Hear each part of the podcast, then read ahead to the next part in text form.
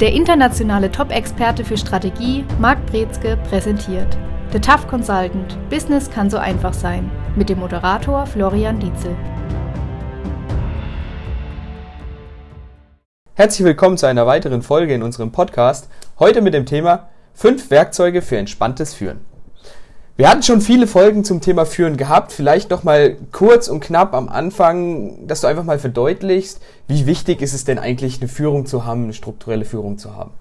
Wesentlicher Punkt bei dem Thema Führung ist zu verstehen, dass ein Unternehmen aus den Menschen besteht. Nicht aus dem Gebäuden, nicht aus Maschinen, nicht aus Anlagen, nicht aus Lizenzen sondern nur dann, wenn wir tatsächlich auch Menschen haben, die letztendlich etwas machen, Wert schöpfen, die dann auch verkaufen, die Wert handeln, erst dann haben wir ein Unternehmen. Und das heißt auch, dass der Erfolg eines Unternehmens ganz dramatisch abhängt von den Menschen, die da involviert sind. Vom Team, von den Führungskräften, von der Geschäftsführung und so weiter und so fort. Und wenn die Führung falsch läuft, dann bedeutet das, dass ganz viel Kosten entstehen durch Fluktuation, durch neue Personalsuche, wenn man denn überhaupt dann welche findet, weil man beispielsweise einen schlechten Ruf hat, durch unterschiedliche Fehler, die passieren, die vielleicht unter den Teppich gekehrt werden, dass Qualitätsmängel nicht aufgedeckt werden und dadurch dann spät äh, Folgen mit sich bringen, was bis hin zu Insolvenz führen kann, grundsätzlich, weil beispielsweise dann Schadensersatzklagen, Vertragsstrafen etc. Ähm, zuschlagen können.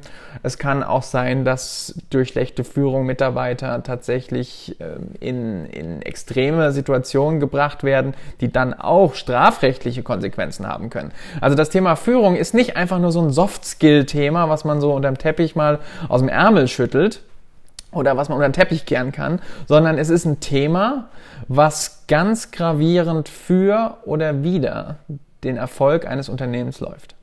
Jetzt haben wir im Titel ja das Wörtchen entspannt, entspanntes Führen. Was verbindest du denn mit entspanntem Fühl, äh, Führen? Was, wie zeigt sich das aus? Was spricht dafür? Warum sollte man entspannt führen? Wenn man nicht entspannt führt, dann führt man angespannt. Und das bedeutet auch, dass man es sich selber stressiger macht, als es sein müsste. Also Führungskräfte sind häufig so in dem Irrglauben, sie müssten diejenigen sein, die am meisten arbeiten und müssten deswegen alles selber machen, alles kontrollieren, alles übergenau kontrollieren, dürfen den Mitarbeitern keinesfalls vertrauen und sind dann selbst dran, wenn sie nicht hart genug arbeiten. Und dieser Irrglaube führt dazu, dass ganz viel Stress und Konflikt in Unternehmen entsteht. Und das möchte man vermeiden, weil das ist dann wieder das, was zu Produktivitätssenkung führt, was zu erhöhten Kosten führt und worunter dann die ganze Organisation leidet. Ich denke auch, denke auch dieses entspannte Führen, das ist da, wenn die Führungskraft es schafft, entspannt zu führen, dann überträgt sich diese Entspannung auch auf die Mitarbeiter, dass eben entsprechend die Dinge erfolgen, wie du sie gerade schön beschrieben hast. Genau, also diese Entspannung sorgt auch dafür, dass eine gewisse Klarheit und eine gewisse Transparenz sich in der Kommunikation breit macht. Und das sind auch schon so die ersten Werkzeuge, dass man eben guckt, wie schaffe ich diese Klarheit? Das ist so der erste Punkt, wo man sagen möchte, man kann diese Klarheit nur dann schaffen, wenn man auch Ruhe bewahrt, wenn man auch sachlich argumentieren kann, darlegen kann, wie etwas ist, warum etwas sein muss und wenn dann auch dahingehend diese Kommunikation so stattfindet. Es ist so ein bisschen wie so ein Bergsee. Wenn man da anfängt, beispielsweise so ein bisschen drin rumzuplanschen und Sand aufzuwühlen, dann sieht man nichts. Aber wenn das Wasser ruhig steht und es geht kein Wind und dann ist es kristallklar und man sieht bis auf den Boden durch und so muss es auch sein mit der Führung. Die Kommunikation ist in dem Beispiel eben die Sichtweite und nur wenn man hier entspannt ist, das heißt nicht aufgewühlt, nicht gestresst, vorgeht und kommuniziert, delegiert und auch kommuniziert insgesamt, dann hat man diesen erfolgreichen Prozess. Also ist Klarheit im Grunde genommen eine Folge von klarer Kommunikation. Das ist jetzt richtig verstanden. Umgekehrt. Die klare Kommunikation ist die Folge von Klarheit. Eine verwirrte Führungskraft kann keine klare Kommunikation schaffen. Aber wenn die Ziele klar sind und auch Selbstklarheit für sich selbst besteht, dann kann man diese Klarheit auch ausstrahlen und das ist meistens dann in der Form von Ruhe und Entspanntheit. Mhm. Super. Ähm, zweites Werkzeug, wie schaut es da aus? Das zweite Werkzeug ist die Strategie. Und das ist was, was natürlich immer wieder kommt bei uns. Es ist jetzt keine Überraschung, dass das Thema Strategie wieder auf den Tisch kommt, aber dass eben bei den Führungskräften auch da ein Gefühl für langfristiges, zielorientiertes, ergebnisorientiertes, pragmatisches, optimistisches Arbeiten mit drin vorkommt, ist ein ganz wesentlicher Faktor. Nur wenn das gegeben ist und dieses Mindset und diese Perspektive und dann auch die Handlungen im Einklang mit diesem Mindset strategisch ausgerichtet sind, nur dann können wir wirklich davon sprechen, dass wir dieses Werkzeug Strategie auch nutzen. Wie bekomme ich dieses Werkzeug in die Köpfe der Mitarbeiter? Durch Übung, durch Übung und durch Übung. Mit anderen Worten, es geht darum, ein gutes Beispiel abzugeben, was strategisch bedeutet und auch auf strategische Denkweisen hinzuweisen, also dass man Feedback gibt, dass man auch direkt Möglichkeiten zur Hilfestellung gibt. Nicht alle Mitarbeiter müssen strategisch denken. Nicht alle Mitarbeiter müssen auch diese Planungskompetenz besitzen oder auch diesen Ansatz haben. Aber diejenigen, die wollen, bei denen kann man tatsächlich das dann trainieren, dass die hm, stärker, weiter, größer denken. Ja, ich glaube auch oft, dass vielen Produktionsmitarbeiter oder so, klar, gibt es vereinzelt Leute, die dann auch die, die große Strategie im Kopf haben, aber viele, viele, ich würde sogar fast behaupten, der Großteil geht an die Arbeit und macht Dienst nach Vorschrift dann entsprechend. Also da stelle ich mir es recht schwierig vor, diese von der Strategie dann zu überzeugen, wo dann oft auch die Leute vielleicht auch sagen, ähm, ja, die da oben sitzen wieder zusammen und malen bunte Sachen ans Whiteboard. Äh, ja, wir, wir sind ja hier unten mit Manneskraft und, und sorgen für Umsatz im Grunde genommen. Also, da kann ich mir schwierig vorstellen, wie ich die dann doch vielleicht animieren könnte, ein bisschen damit hineinzudenken. Es geht gar nicht so sehr darum, dass die jetzt die große Unternehmensstrategie verstehen oder formulieren oder ähnliches, sondern es geht darum, dass insgesamt so ein strategisches Denken sich doch breiter macht.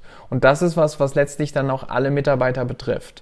Da gehen wir weg von den Scheuklappen, weg von der Betriebsblindheit hin zu, ich gucke auch mir an, was in anderen Bereichen stattfindet, in anderen Abteilungen abgeht, was ist wichtig für die, Schnittstellen sich anzugucken und so den eigenen Horizont zu erweitern. Das ist was, was hilfreich ist. Werden auch nicht alle tun, es ist anstrengend, aber es ist was, was sinnvoll ist, um dann auch ganzheitlicher das Unternehmen zu verstehen und voranbringen zu können. Vielleicht auch im Kleinen gedacht, jetzt wieder der Produktionsmitarbeiter an der Abkantbank fällt mir gerade ein, spontan, ähm, dass der jetzt einen Arbeitsprozess bestimmt erlernt hat, als er da angefangen hat und mit der Zeit halt entdeckt, hey, das ist ja gar nicht mal so, so intelligent, wie wir das machen. Das geht auch viel einfacher, dass dadurch alles schneller geht. Die anderen Abteilungen profitieren davon. Das vielleicht auch im kleinen Rahmen. Das im kleinen Rahmen. Es braucht aber natürlich auch eine Rahmenbedingung, die wieder durch Führung geschafft werden muss dass man das dann auch anbringen kann, dass das ausprobiert wird und angegangen wird. Und da ist es häufig ganz großer Widerstand, weil das sind Sachen, die man auch nie so gemacht hat. Und man geht grundsätzlich davon aus, dass das, was wir jetzt machen, irgendwie sinnvoll sein muss, auch wenn es vielleicht gar nicht der Fall ist. Super, Strategie. Nächstes Werkzeug. Was haben wir noch? Spaß. Das dritte Werkzeug ist Spaß.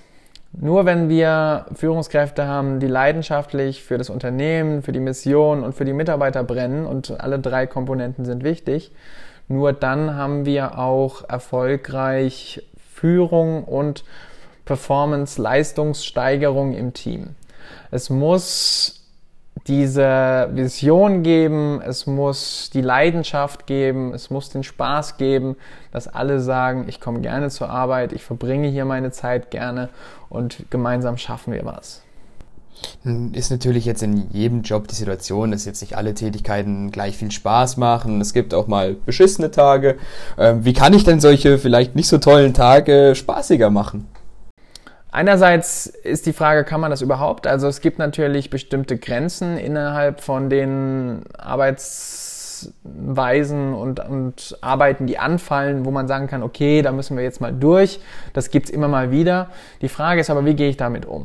Also es kann sein, dass ich diese Arbeiten selbst spaßig gern machen kann, indem ich die irgendwie unterstütze, die Mitarbeiter, indem ich was Nettes mache, denen was gebe, indem ich äh, vielleicht Musik laufen lasse, was weiß ich, was da denn möglich ist, ähm, mit Kuchen versorge oder sonst was.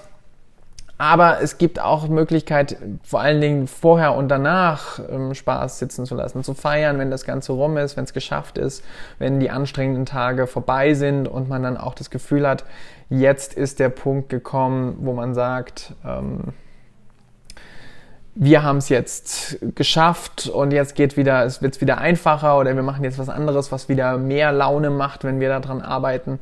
Und auch das ist was Wichtiges, wenn, wenn die Zeit überwiegt, die Spaß macht. Und das ist ein ganz wichtiger Faktor. Es darf nicht dieses Missverhältnis entstehen, dass es zwei, dreimal die Woche Spaß macht und alles andere ist blöd.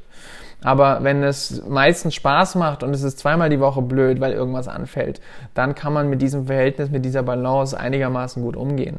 Und dann ist es auch wichtig, eben die Wertschätzung zu zeigen. Und das ist schon das nächste Werkzeug auch. Ähm, die Wertschätzung zu zeigen ähm, den Mitarbeitern gegenüber, dass man das schätzt, was die da machen und dass man weiß, dass das jetzt gerade kein Spaziergang ist. Ja, wie mache ich das denn am, am, am, besten, dass das auch nicht übertrieben wirkt? Ich kann jetzt nicht jeden, jeden Morgen zum Mitarbeiter hingehen, den schön streichen, oh, hast du supi gemacht, klasse, das wird ja unglaubwürdig, oder? Es gibt unterschiedliche Kanäle der Wertschätzung und da sind wir jetzt schon beim nächsten, nächsten Werkzeug. Und das erste, was man machen kann, sind Geschenke. Natürlich innerhalb der steuerlichen Rahmen was da erlaubt ist. Aber Kleinigkeiten, also äh, ein Schlüsselanhänger, eine Tasse, eine Laptop-Tasche, irgendwas Kleines, Nettes, um, um immer mal wieder auch dafür zu sorgen. Es kann auch was, was zu essen sein, was man bereitstellt, wo man sagt, dadurch drückt man Wertschätzung aus. Die andere Seite ist natürlich Lob. Also auch sprachlich sollte Lob stattfinden, auch häufiger stattfinden, als es das tut. Und es muss ehrlich und es muss konkret und es muss spezifisch sein. Und wenn man sagt, dass man eben versteht, dass das jetzt nicht einfach war, aber dass es super gemacht wurde und dass das Ganze auch Hand und Fuß hat, dann ist es auch ein ganz wichtiger und ein guter Faktor, der dann dazu führt, dass Mitarbeiter auch die Motivation behalten und auch gerne weiterarbeiten. Ein weiterer Faktor der Wertschätzung ist, dass man Mitarbeitern auch zeigt, wie die Arbeit sich tatsächlich auswirkt beim Kunden oder in der Realität wo wir dann beim Endverbraucher sind beispielsweise. Also wenn man da zeigen kann, wie das einen Effekt hat auf die Welt da draußen und nicht nur in den Erteilungsbüchern in irgendeiner Excel-Tabelle, dann hat man auch da nochmal einen Faktor mit drin, wo die Mitarbeiter sagen, boah, das ist cool, das ist, ähm, daran habe ich mitgewirkt und das steht jetzt hier und da ist man ein Teil davon. Das sind so die, die größten Punkte, ja. Ja, beispielsweise, wenn wir dann, keine Ahnung, wir stellen banale Schrauben her, sage ich mal, und dann einfach die Mitarbeiter mal zu zeigen, hey, das ist die Schraube am Airbus, die hält den Flügel am Korpus, sage ich mal, und transportiert 300 Menschen in der Luft, ist das nicht abgefahren. Wenn man das sich dann mal vor Augen führt, ähm, man hat zwar nur einen kleinen Teil geschaffen, aber ist trotzdem Teil eines großen Ganzen, was, was, was herausragendes bewirkt dann im Grunde genommen. Und ich denke, dass, wenn sich das viele Mitarbeiter im, im kleinen Bereichen auch vor Augen für, äh, führen, ist das sehr, sehr positiv auch für die Motivation, die das dann auch entsprechend antreibt. Absolut, absolut. Ähm, du hast gerade eben genannt im Bereich der Wertschätzung eine Form von Geschenke, andererseits von Lob. Was ich mich jetzt gefragt habe, ist es auch Kritikäußerung, also konstruktive Kritik, zählt die auch zum Bereich Wertschätzung dazu, wenn man das richtig macht? Es ist eine Form von Wertschätzung, generell Feedback zu geben, weil man dann eben sagt, es ist mir nicht egal. Allerdings ist es nicht das, was Mitarbeiter sagen, was sie meinen, wenn sie sagen, sie wollen mehr Wertschätzung. Sie wollen keine negative Kritik. angeschissen werden. es ist, was hinten dran steckt, ist tatsächlich der Wille zu sagen, okay, du kannst besser und du kannst es besser und du kannst mehr und du kannst weiter und ich will dir helfen, wie du da hinkommst. Aber es ist nicht das, was wir unbedingt als Wertschätzung empfinden, wenn jemand sagt, was du da gemacht hast, war jetzt nicht so doll. Mhm. Gibt es sonst noch irgendwas in dem Bereich, was, was zu beachten ist und wichtig ist im Bereich der Wertschätzung? Wertschätzung generell ist so eines der wichtigsten und auch der am meisten unterschätzten Tools. Und es geht über Mitarbeiter hinaus. Also es geht auch über die Wertschätzung von der Firma, über den Wert von den Produkten, die Wertschätzung der Kunden, die Wertschätzung auch der Charaktereigenschaften der Mitarbeiter. Also Wertschätzung tatsächlich Wert zu erkennen und zu finden in allen Dingen, die die nicht nur das Unternehmen umgeben, sondern sich selbst umgeben. Wertschätzung fürs eigene Auto, Wertschätzung für den Computer, für die äh, Hardware, für Technik, für was alles sonst noch so mit dran ist. Wertschätzung fürs Finanzamt. Also so ein bisschen die härteren, schwierigeren Aufgaben. Auch das ist so ein Punkt, wo Wertschätzung tatsächlich auch so ein Mindset-Schalter ist was dazu führt, dass man nochmal aus einer anderen Situation Perspektive das Ganze betrachtet. Und was dann dazu führt, die eigene Produktivität zu steigern, die eigene Kreativität zu fördern und auch das Ganze auf die Mitarbeiter zu übertragen. Ja, super. Kommen wir doch zum letzten Werkzeug, würde ich vorschlagen. Was haben wir da noch im Baukasten? Das ist das Thema Vertrauen. Dass wir wirklich auch loslassen von diesem Gefühl, dass wir alles kontrollieren müssen wir müssen erstmal erkennen, dass die Illusion besteht, dass wir überhaupt alles kontrollieren können. Das können wir nicht. Und es werden immer Dinge sein und geben, die wir nicht kontrollieren können. Und da ist es dann auch sinnvoll zu sagen, wir müssen mal loslassen und wir müssen darauf vertrauen, dass die Mitarbeiter das machen und das können. Und wenn sie es nicht können, dann sollen sie es sagen. Dann sollen sie kommen und dann soll man auch diese Offenheit haben, als Führungskraft zu sagen, bitte sprich mit mir darüber und äh, ich gebe dir alles, was du brauchst, damit du die Aufgabe erfüllen kannst. Aber ansonsten vertraue ich darauf, dass du weißt, was du tust. Und das ist ein ganz wichtiger Faktor, der auch häufig unterschätzt wird. Und gerade jetzt in Zeiten immer noch von Homeoffice und ähm, Hybrid-Arbeitsweisen und New Work und wie sie alle heißen, es ist Vertrauen, was letztendlich auch Kundenbindung bedeutet. Und das ist auch das, was über die Mitarbeiter weitergetragen wird. Und wenn wir den eigenen Kunden nicht vertrauen oder den eigenen Mitarbeitern im nächsten Schritt nicht vertrauen, wie sollen die Kunden uns vertrauen? Und das Gleiche gilt auch eben intern in Unternehmen, dass wir gucken, wir brauchen Vertrauen an die Geschäftsleitung, dass die wissen, was sie tun.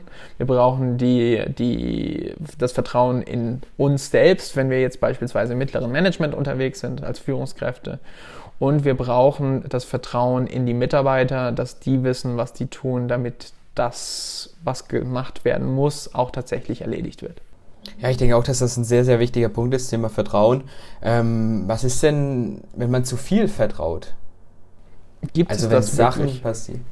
Wenn Sachen, also wenn man Personen vertraut und den Dinge, wenn man davon ausgeht, dass sie Dinge erledigen können und dem, den Fähigkeiten der Person vertraut, wo man sich aber verschätzt, sage ich mal, dass es, äh, die Herausforderung zu groß war und Fehler sich einschleichen und passieren vielleicht. Das ist aber nicht ein Problem, dass das Vertrauen zu groß war, sondern dass es, dass erstmal vielleicht falsche Annahmen getroffen wurden, dass nicht klar genug kommuniziert wurde, was die Anforderungen sind, vielleicht aber auch, dass nicht klar genug kommuniziert wurde, was die Personen, die Mitarbeiter brauchen, um das Ganze dann auch umzusetzen. Und solche Geschichten werden immer passieren. Das sind aber Lerngeschichten. Und das sind dann auch Dinge, wodurch wir wachsen, wodurch das Unternehmen wächst, die, die Mitarbeiter wachsen. Oder es ist auch ein, ein Zeichen dafür, dass man sagt, okay, da fehlt dann doch noch da gibt es Schulungsbedarf, da fehlt Know-how, da fehlt vielleicht die Expertise, dass man dann sich anguckt, wie können wir damit jetzt umgehen und was ist am besten für alle Beteiligten. Es wird immer Fehler passieren und wenn ich sage, ich vertraue etwas weniger und kontrolliere etwas mehr, wird es die Fehler trotzdem geben. Mhm. Jetzt hatten wir unsere fünf äh, Bereiche. Klarheit, Strategie, Spaß, Wertschätzung und Vertrauen. Könnte man die gewichten, wo du sagen würdest, das eine ist wichtiger als das andere? Mal so versuchen, eine Reihenfolge aufzustellen. Ist das überhaupt möglich? Es ist schwierig, weil das sind wirklich so Säulen, auf denen gute Führung basiert. Und die hängen auch miteinander zusammen. Also nur wenn ich Klarheit besitze, kann ich eine gute Strategie und strategisches Denken entwickeln. Und nur wenn ich dann auch Vertrauen habe, kommt es überhaupt in die Umsetzung von dieser Strategie. Und nur wenn ich Wertschätzung zeige, werde ich es schaffen, dass diese Strategie auch nachhaltig bleibt und funktioniert. Und insofern greifen all diese Säulen so ein bisschen ineinander wie so ein Puzzlestück Spiel, ähm, wo man sagen muss, es ist alles wichtig und man muss dran arbeiten und die beeinflussen sich auch gegenseitig. Okay, wenn ich jetzt als Führungskraft aber beispielsweise mich weiterentwickeln möchte, an mir arbeiten möchte, meine Fähigkeiten verbessern möchte, ähm, ist es dann ratsam, auf alle Bereiche gleichermaßen Wert zu legen? Also nach den jetzigen, was du eben gesagt hast, würde ich sagen, ja. Oder sollte ich mir erstmal einen Bereich rauspicken, da besonders drauf achten, um das zu optimieren vielleicht? Das kommt drauf an, ist der klassische Beratersatz.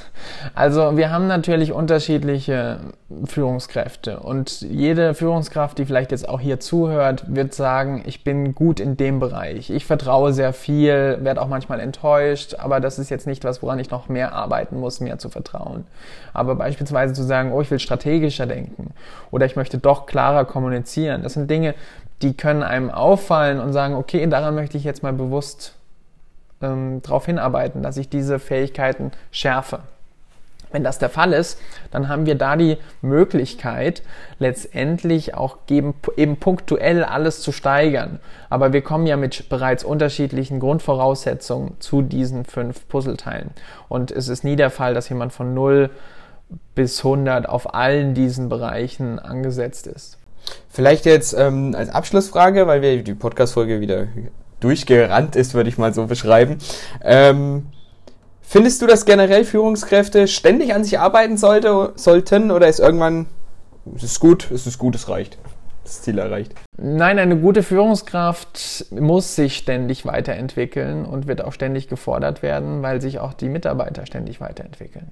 Also es gibt nicht den Bereich, dass wir sagen, okay, dieser Mitarbeiter ist fertig, der kann gehen, sondern es ist, dass man ja ständig neue Möglichkeiten, neues Wachstum, neue Konflikte, neue Anforderungen, neue Technologie, neues Mindset, neue Strategien, neue Unternehmen hat und so weiter, die alles darauf ansetzen letztendlich, dass man selbst auch immer weiter wachsen will und muss. Und die gute Führungskraft weiß das. Und das, die weiß auch, dass mit 65 Jahren oder mit 67, wenn dann die Rente angeht, dass das Leben nicht aufhört, sondern dass auch das Zeit ist für ein Wachstum und für weiteres. Und die Menschen, die das nicht wissen und die dann sagen, ich arbeite jetzt noch bis fünf und dann höre ich auf, die haben dann die Schwierigkeit, dass die merken, dass die in so ein Loch fallen. Ja, vielen Dank. Das war unser Tough Consultant heute zum Thema Führung. Nächste Woche mehr Inhalte. Bis dahin. Tschüss. Das war The Tough Consultant. Business kann so einfach sein. Für mehr Infos besuchen Sie uns auf www.markbrezke.com. Für Fragen, Wünsche oder Anregungen schreiben Sie eine E-Mail an team@markbrezke.com.